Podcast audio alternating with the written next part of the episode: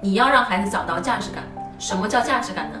就是你要让他知道他是一个有价值的人，他是一个能够为这个社会做出贡献的人。那怎么才能够让一个孩子能够感受到自身的价值呢？我们在不管教的勇气里面曾经讲过，对孩子最有效的表达方式是谢谢。就是当孩子做了一件有价值的事情的时候呢，你不需要高高在上的站出来表扬他，不需要站出来塑造他的行为。就像我们过去讲的那样，那个境界啊不够高，虽然是有效的方法，但是呢境界不够。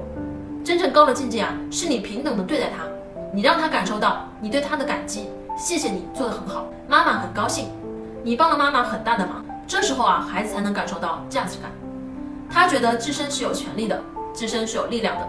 自己能够给这个家庭带来改变，但是我们很多家里面呐，所做的方式恰好相反，就是当孩子做了一个正确的事情的时候呀，父母出来的第一个反应是：你别嚣张啊！我告诉你，你不要觉得自己了不起，你不会的东西还多着呢。你看到了吗？大量的家长是最怕孩子呀有自信，最怕孩子得意。我们的办法呢，就是不断的打击他。那我现在问你，你有什么理论支持你打击他有好处呢？没有吗？没有吧？我们唯一支持的就是我就是从小这样被打击长大的，所以你现在成了这个平凡的样子呀。你为什么没有想过你的孩子可以过得比你更好呢？